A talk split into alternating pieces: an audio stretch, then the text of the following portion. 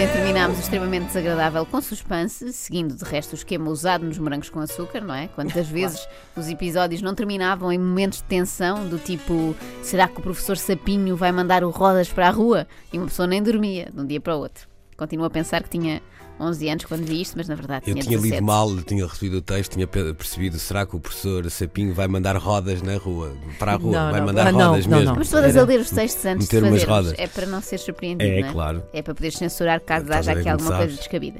Eh, Eu gostaria de deixar mais algumas questões para refletirmos, logo a começar por aquela que a Inês levantou ontem, como é que a personagem da Filomena Cautela esteve um ano grávida. Provavelmente ela estava ocupada, não é? Tinha de jogar setas no bar dos rebeldes e foi adiando o parto, não é? Foram-se metendo outras coisas. Tinha A mais que outra, fazer. a outra questão que eu gostaria de lançar é também sobre bares, mas é sobre o bar do Fred. O Fred estava sempre em tronco nu enquanto servia cocktails, mas isso parece nunca ter incomodado a Azai. Só se importam com o que não interessa. Eu acho que foi, aliás, por ter aparecido tanto tempo e tantos anos em tronco nu que Paulo Rocha acabou por ser contratado para trabalhar no Brasil. Perceberam que ele ia dar-se bem com o clima. Bom, o YouTube está cheio de certos dos morangos com açúcar, por isso é que eu não durmo há dois dias e estou com esta cara que vem. E só pelos títulos eu acho que dá para resumir bem qualquer temporada da série, porque era muito à volta disto. Salvador toca na barriga de Diana. Tomás esmaga a bola de Berlim na cara de Edgar. Jaime tenta violar Becas. Marcos deita um pó na bebida de André. Teresa perde a virgindade com direito a jantar. Isto é Olha. estranho, é estranho. Parece que foi um pagamento. Matilde é esfaqueada por Tupac. Shakur. Espera lá, por Tupac foi que eu pensei, será que é Tupac Shakur? Olha, isto interessou-me. Larga a mãozinha! Antes que eu desfaça a tua mana. Sim, querida, sou eu. e tu és a namorada do Cristiano, não és? Oh, Bia, não respondas a nada. Bia, é isso. Hum, o Cristiano tem muito bom gosto. Este Tupac tem nome de bad boy, mas depois fala como se fosse o Duarte Ciopa a comentar revistas cor-de-rosa. Ai, o Cristiano tem muito bom gosto. Mas o Tupac esfaqueia mesmo a pobre Matilde e gera-se o pânico. Vai ser mais sangue! A Bia tem razão! Tu ainda podes remediar isto! Se a Matilde não for para o hospital, ela morre! E, e tu vais ter que responder por homicídio qualificado! Cala-me essa boca! Por acaso é muito comum, numa cena de crime, uma das vítimas dizer ao agressor qual é o enquadramento legal do crime que está a praticar. Vai ser homicídio qualificado. Melhor do que este episódio, só aquele em que toda a escola é infectada por um perigoso vírus. Chama a vossa atenção, por favor. Já sabemos que estamos perante um vírus muito perigoso com origem na América Latina. Esta mutação de vírus chama-se Tordocai e ainda não temos um antiviral. Há vítimas?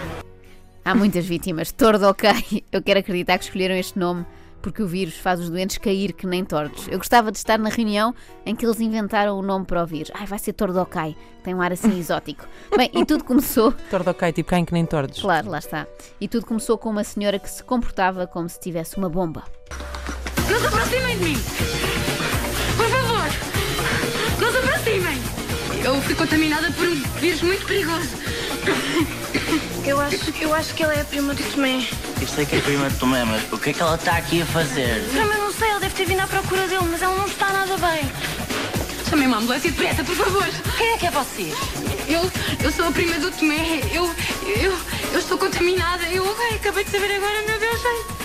Eu não... Por favor, chamem alguém, chamem. Já sei, especialistas em virologia. Pressa! Isto é sempre gente muito informada, não é?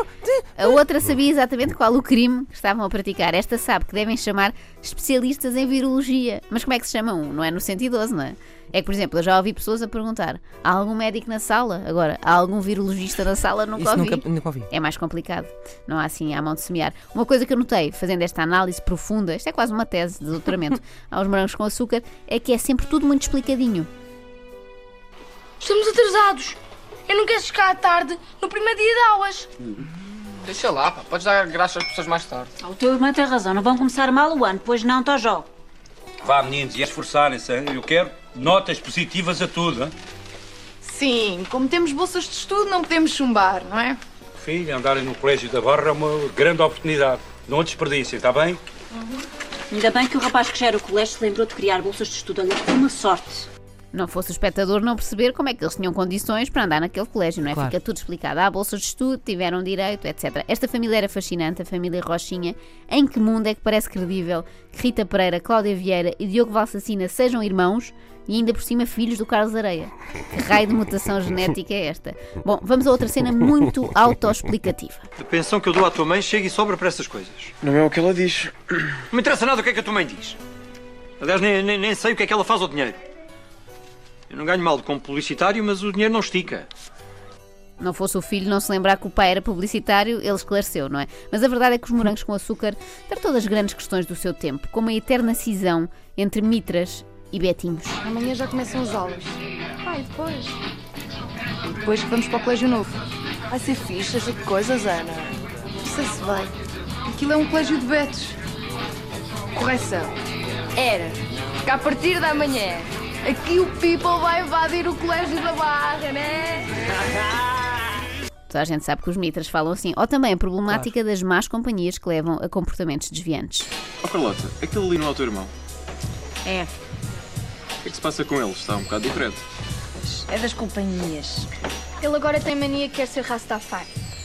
Gravíssimo. Quando os miúdos começam a enverdar pelo rastafarianismo, está tudo perdido. Daí às drogas é um pulinho. E também disso falava os morangos com açúcar. Tivemos até direito a palestras de David Carreira sobre o assunto. Eu sei que nem sempre é fácil parar para pensar, mas acreditem que é pior agir e pensar depois. Eu digo não às drogas. Sabe que eu vivo num bairro.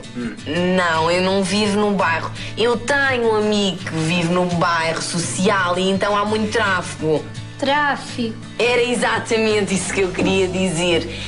Porque é que este menino de 11 anos faz de super tia do Hermano José? Não sei explicar, não me perguntem. Isto já foi numa fase de morangos muito adiantada. Não pude acompanhar porque estava ocupada a ver coisas mais adultas, tipo Chiquititas. A verdade é que este filão de novela juvenil ou gastronómica foi tentado de novo mais tarde, sem sucesso.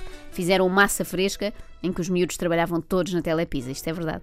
Provavelmente é malta que, em vez de estudar, andou na escola dos morangos e depois não arranjou colocação. Mas quando isso acontece, hão de reparar nas revistas e tal, o termo nunca é desempregado. É sempre ex-moranguito.